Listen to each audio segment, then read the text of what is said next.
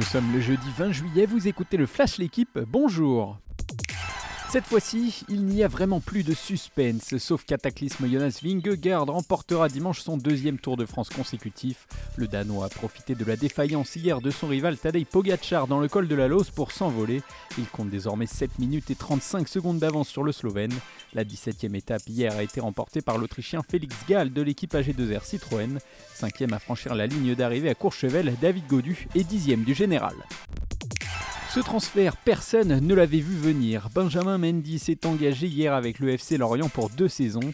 Acquitté par la justice britannique le 14 juillet après avoir été accusé de plusieurs viols, le champion du monde 2018 reprend donc le cours de sa carrière cinq jours plus tard avec les Merlus.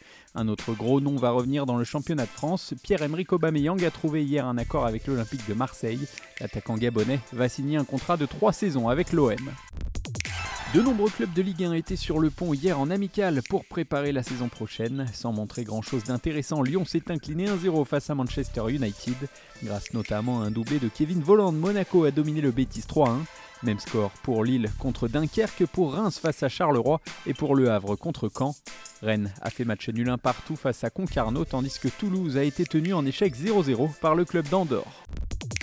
Les volleyeurs français sont tombés de leur trône. Battus hier par les États-Unis en quart de finale, les Bleus ne remporteront pas la Ligue des Nations pour la quatrième fois. Pourtant, ils y ont cru lorsqu'ils sont revenus de 2-7-0 à 2-7 partout. Mais dans la revanche de la finale de l'an dernier, ce sont les Américains qui ont cette fois remporté le tie-break.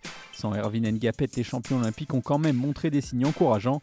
Place désormais à la préparation de l'Euro qui démarre le 28 août et qui sera à suivre sur la chaîne L'équipe. Merci d'avoir écouté le Flash L'équipe. Bonne journée